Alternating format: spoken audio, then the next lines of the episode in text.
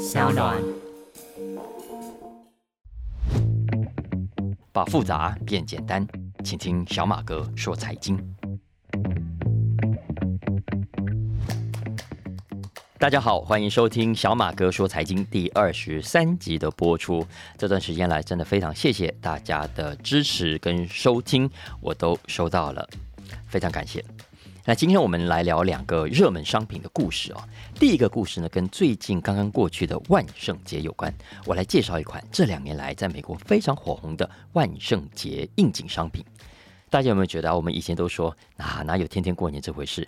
过年过节呢，是一年当中非常少见、非常珍贵的日子。可是现在呢？大家有没有觉得，我们动不动就在过节？一下子父亲节、母亲节、儿童节、老师节啊、教师节，一下子呢又是老外的万圣节、感恩节、圣诞节等等啊，好像几乎每个月都有好几个节、好几个活动要参加，好多钱要花哦。你看，一下最近的万圣节，就是很多幼稚园啊、安亲班啊、小学啊，特别是私立的小学，有没有？现在都在玩万圣节，有些要准备糖果啦，然后还有要孩子们装扮啊，搞得很热闹，有没有？还有很多卖场啊、百货公司也跟着玩这一套。其实不只是台湾，在韩国、美国、新加坡都一样。万圣节现在变成很多儿童最喜欢的节日，有时候甚至啊比儿童节本身还要热闹。可能是因为可以装扮打扮的关系嘛，哦，所以还可以去敲门拿糖果啊，所以很多小朋友都觉得很好玩。不过这个好玩的背后，我觉得还是商机的算计。你看今年的万圣节会这么热闹，我觉得还是很聪明的零售业者联手炒作出来的。包括美国在内，以前呢虽然也有万圣节，可是即便是我当年住在美国，玩的花样啊，我告诉大家，真的没有现在多。纽约时报最近有一个统计数字啊，二零一三年的时候，美国万圣节的商机，也就是卖的这些应景商品的规模，大概是七十亿美金，其实已经很吓人了。今年呢，估计会破一百亿美金。所以很多的大卖场啊，这段时间都会特别推出各种装饰品啦、糖果啦，然后业绩其实都蛮好的。那这两年的万圣节装饰品当中呢，有其中一款就是我今天要来讲的特别火红，这是一个十二英尺高的骷髅 skeleton。那听说啊，这一款呢到处卖到缺货，很多人要买来摆在家里，不叫摆在家里，因为那太高了，十二尺，那摆在花园啊，摆在大楼外面，呃，买都买不到。因为这款 skeleton 啊，是美国呃零售店 Home Depot 它在疫情期间二零二零年推出的。它除了特别的高啊，十二尺诶，非常吸引人之外，也很逼真。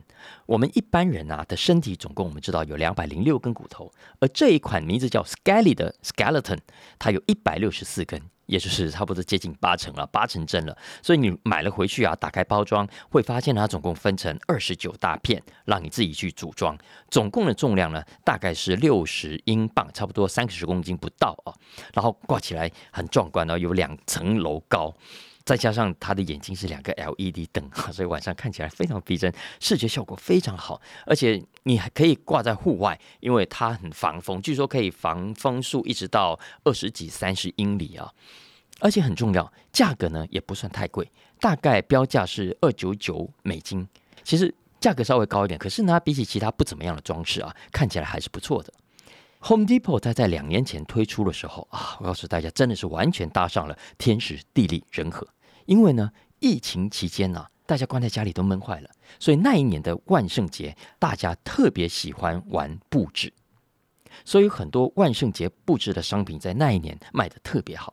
因为所有家庭都想要各出奇招，所以呢，大家想想看，你第一眼看到这个超大型的骷髅，这个 skeleton 啊，会不会二话不说就把它买回去啊？当然。一定会有很多名人啊、网红都当时看到了，所以呢，大家都在 social media 上分享，把它搞得更红。TikTok 上啊，有个 hashtag，我要怎么念 hashtag 呢？它其实是个 hashtag，一个井字号，然后十二 fit ft，然后 skeleton 啊。据说这个 hashtag 呢，被点阅了超过七千万次。FB 上呢，也有人开了粉丝页，据说有五万以上的粉丝哦。所以你看那一年的大成功。全美国都看到了，所有的业者都看到了，所以啊，隔年 Walmart、Target、Best Buy 等等，大家都把那个记录都记下来了。所以呢，后来都推出类似的商品，所以你看今年刚刚过去啊，你如果在美国逛卖场，一定会看到很多这一类的很像的骷髅头，只是大小啊，呃，设计不太一样而已。比方说 Walmart，Walmart 呢自己也搞了一个，但是比较矮一点，大概十尺高，售价呢也比 Home Depot 刚刚讲的那个十二尺高的便宜一点，便宜十块钱美金啊。呃，另外像 Best Buy 啊，我是没看到了，不过我看到报道上说它也有一个 Copycat 啊，其实这种 Copycat 到处都有很多。只是基本上呢，最受欢迎的还是两年前推出的 Home Depot 的那一款。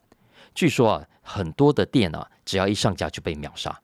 最后到底卖了多少？纽约时报是说 Home Depot 没有要对外公开的意思啊。但是呢，他们有人就去统计线上开卖的活动啊，至少就有二十次以上。然后每一次开卖的数量上面都会写嘛，好，限量多少。所以如果再加上实体店面，然后每一家店面进货假设五十组好了。那么总销量应该是蛮惊人的，所以啊，你你不要觉得奇怪，为什么我们在台湾要过什么万圣节，过什么老外的节日，有没有？其实这都是商家精心设计出来要你花钱的理由。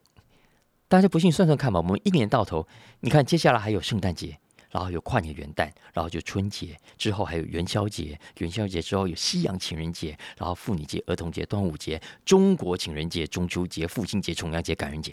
外加什么购物节，还有两次，对不对？呃，双十一，对不对？所以节节相连到天边啊，天天花钱如流水啊。所以你看，这就是企业厉害的地方，它可以无中生有，没有节日，哎，创造出节日；没有传统，哎，我们创造传统；没有商品，那我们就创造商品出来吧。所以就这样子创造出每年额外，你看看多少的业绩。然后很奇怪啊，我们就真的会买单呢。所以到底是他们太聪明，还是我们太笨？接下来我再聊聊另外一个最近的热门商品话题。那这个话题跟超级英雄有关，就是呢，现在有很多的品牌跟超级英雄、跟漫威合作推出联名商品。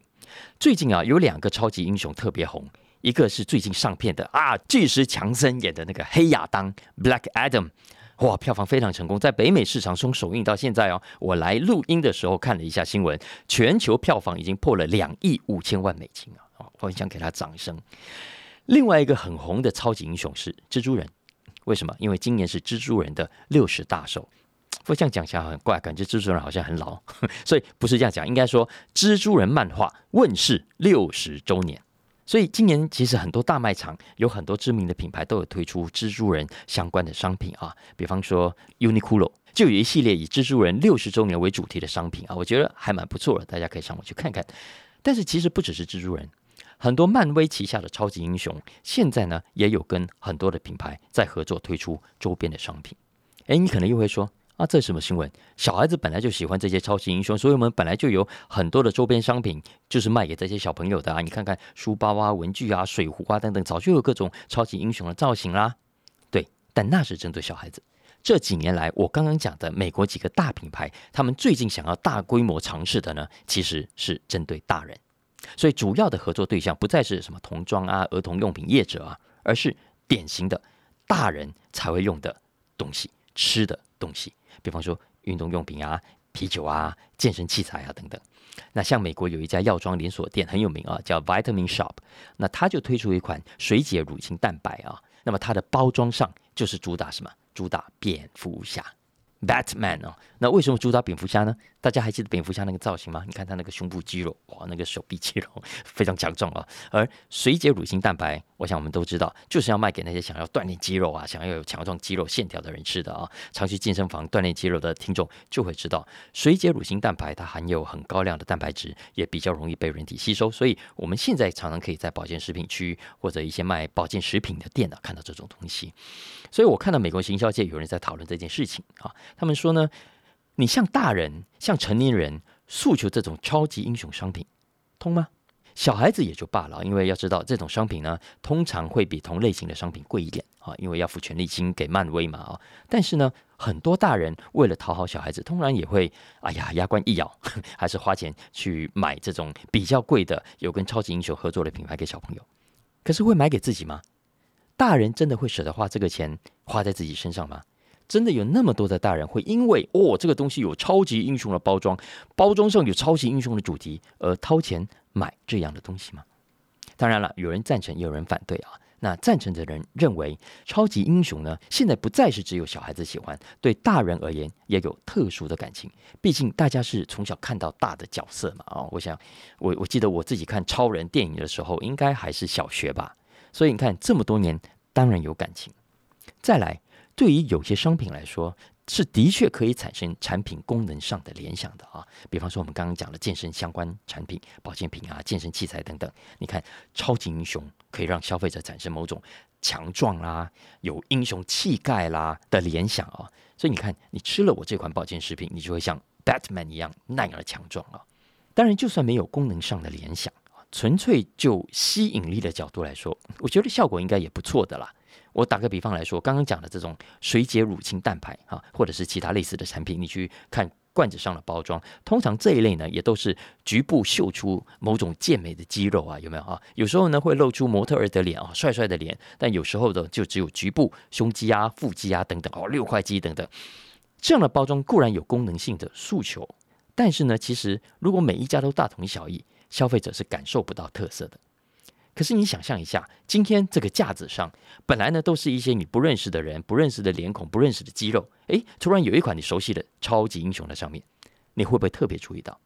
显然，刚刚讲的这家 Vitamin Shop，他认为会的，会让你多看一眼的，而你多看一眼呢，就会带来多一分的销售机会，这就是业者要打的算盘。不过这么做当然也是有风险的啊，因为不是所有人都喜欢超级英雄。相反的，很多大人可能都已经不看漫画了，对他们来说太孩子气了。超级英雄是小时候的事情。所以今天如果一个品牌呢，他跑去找超级英雄来合作商品，嗯，会不会反而让他们觉得这个品牌很幼稚、很蠢、很弱智、很没创意，或者有失专业呢？我想这还是有可能的啊。不过持平来讲，我我相信以上讲的这些啊，这些业者在推出成人版超级英雄商品的时候，都应该是评估过的。只是他们最后呢，还是决定要尝试。所以我相信他们应该有很乐观的理由。至少呢，我觉得啦，超级英雄不会像你跑去找艺人啊或者名人代言那样啊，有很多不确定的风险。比方说，有时候艺人一出包，搞绯闻啊、丑闻啊、毒品啊等等，其实你的品牌形象很快就会怕受到牵连。你看一下最近那个美国饶舌歌手 Kanye West，台湾的粉丝都叫他肯爷啊啊，他就因为仇视犹太人的言论，呃，惹出很大的风波嘛，所以好几家跟他合作的品牌现在都很头痛，最后呢就不得不切断关系。你看像 Gap 啦、啊巴黎世家啦、艾迪达啦等等啊，干脆跟他解约。不不过有点好笑的是啊，据说因为解约，所以呢之前那些商品啊怎么样变成绝版货。所以呢，市场上反而更受欢迎。我刚看一下新闻，他说二手价格在网络上居然标得很高啊。不过那是另外一件事情啊。总之，基本上跟超级英雄合作比较未必不会有啊，只是比较呢不会有跟真人合作的这种风险。超级英雄永远是超级英雄，永远呢都象征着正面，永远代表着正义啊，是一股向上提升的力量。而向上的力量，正好是我们现在整个全球景气当中，我相信消费者很需要的鼓舞啊。所以我们看下去吧啊，过几个月我们回头看看刚刚讲的这些商品的销售有没有比较好。来聊完超级英雄，我接下来要聊一下最近的金融市场了啊！因为我觉得要特别记录一下刚刚过去的这个礼拜，因为呢，结算到十月三十一号为止，我们今年的这个十月份，虽然一整年来说感觉行情很不好，对不对？俄乌战争还在打，美国又要继续升息，欧洲的通膨又很严重，市场上的坏消息一堆。可是呢，美国的 Dow Jones 道琼指数啊，在结算下来的十月份统计下来，嘿。竟然是上涨的，不但上涨，而且是创下一九七六年以来的单月最大涨幅。有没有觉得很神奇？整个行情很不好，结果创下一九七六年以来的单月最大涨幅啊！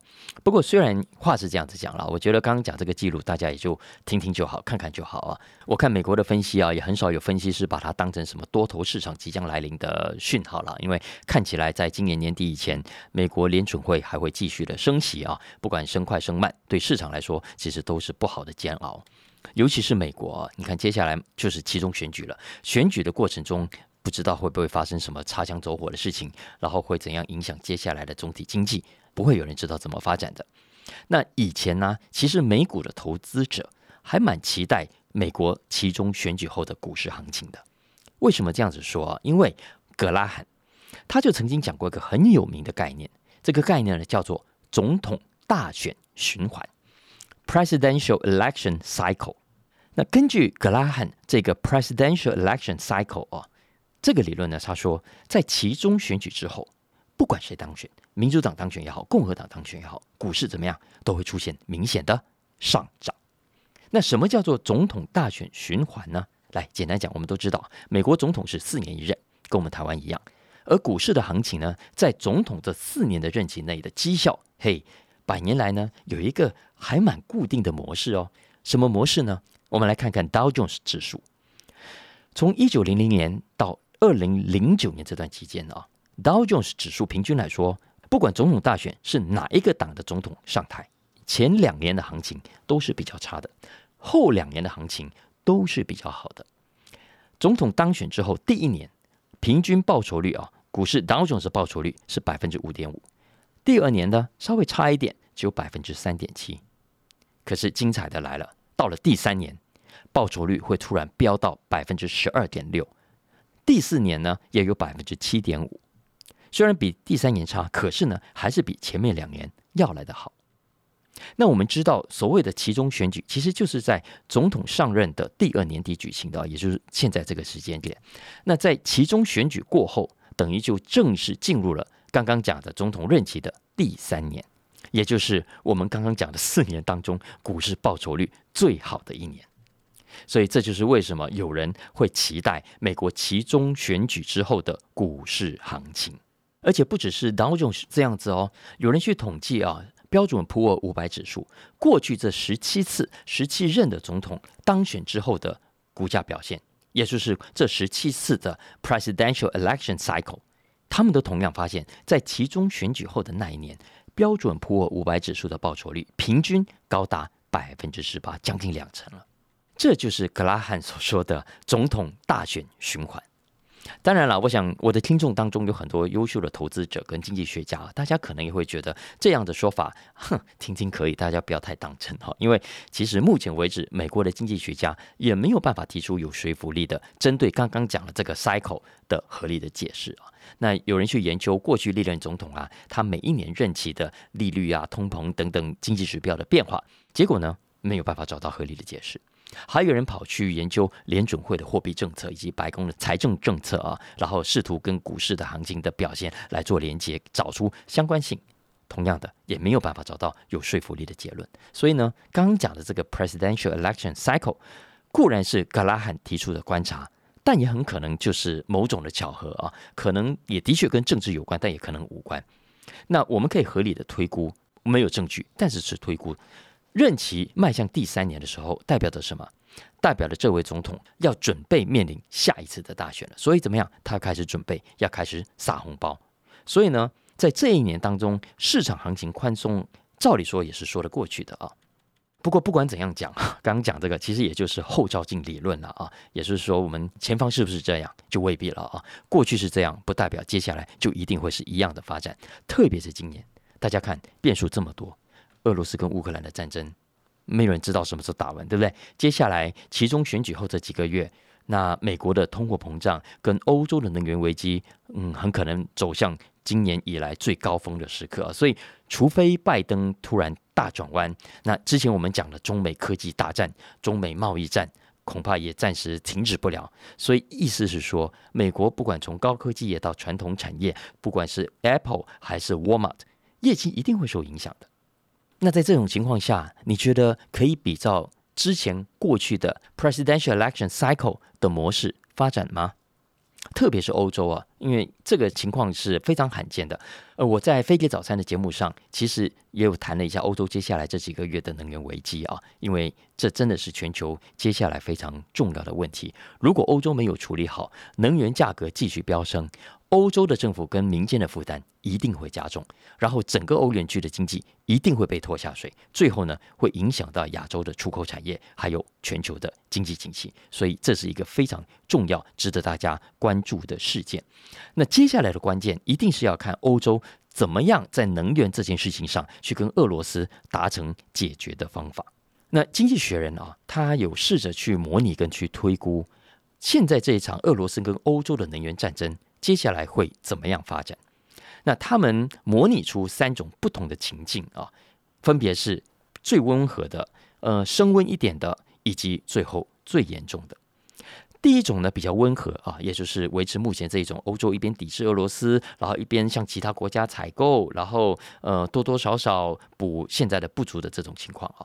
在这种情况下，没有错，欧洲不至于发生灾难，但是经济学人说仍然有危机。因为欧洲虽然可以继续买到更多的能源啊，可是它的价格也会更高，而价格更高的结果，一定逼得欧洲政府必须想办法补贴民间，否则你想想看，如果你我的电费的账单，你我的天然瓦斯费的账单越来越贵的话，老百姓会受不了，会起来造反的啊！所以政府一定会补贴，而政府补贴民间呢，就会造成政府财政上严重的负担，最后导致经济成长有麻烦，甚至衰退。所以在这种情况底下呢，对欧洲是非常不利的。相反的，对俄罗斯而言，根据经济学人的这个模型啊，几乎俄罗斯毫发无伤。根据经济学人的推估，在这种温和对抗的状态底下，俄罗斯在二零二三年的石油进账还可以高达一千六百九十亿美金。大家知道这个金额是什么意思吗？这个金额啊，大概是在比俄乌开战前的二零二一年那一年的收入是一千七百九十亿美金，所以只少了一百亿美金而已。可是对欧洲来说就不一样喽，因为欧洲在能源上的采购金额，二零二一年俄乌战争爆发的那年的那一年是九百亿美金。可是呢，到了明年二零二三年，他跑去跟俄罗斯以外的国家买很多，对不对？其实会让他花更多的冤枉钱，总采购金额会突破一千一百六十亿美金。你看看增加多少？而这还是最好的情况哦。如果这场能源战进一步的升级到了第二或第三个等级的话，那么。对欧洲而言，麻烦就更大了，因为大家要知道，其实现在欧洲跟俄罗斯之间呢，并不是完全没有往来的。实际上呢，俄罗斯并没有完完全全百分之百的切断对欧洲的能源供应，因为除了直接的那两条管线现在停了之外，其实俄罗斯有一些对欧洲的能源供应是透过土耳其或者是其他国家进到欧洲的。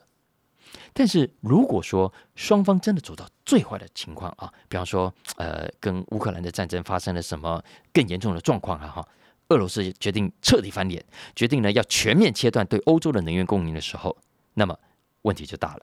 根据经济学人的模型推估啊，他说到时候呢，布兰特原油的价格一定会比现在更暴涨，现在大概是一桶九十几块美金。可是到时候，二零二三年最坏的情况如果发生的话，那么布兰特原油很可能一口气飙高一倍，到了一百八十块美金以上。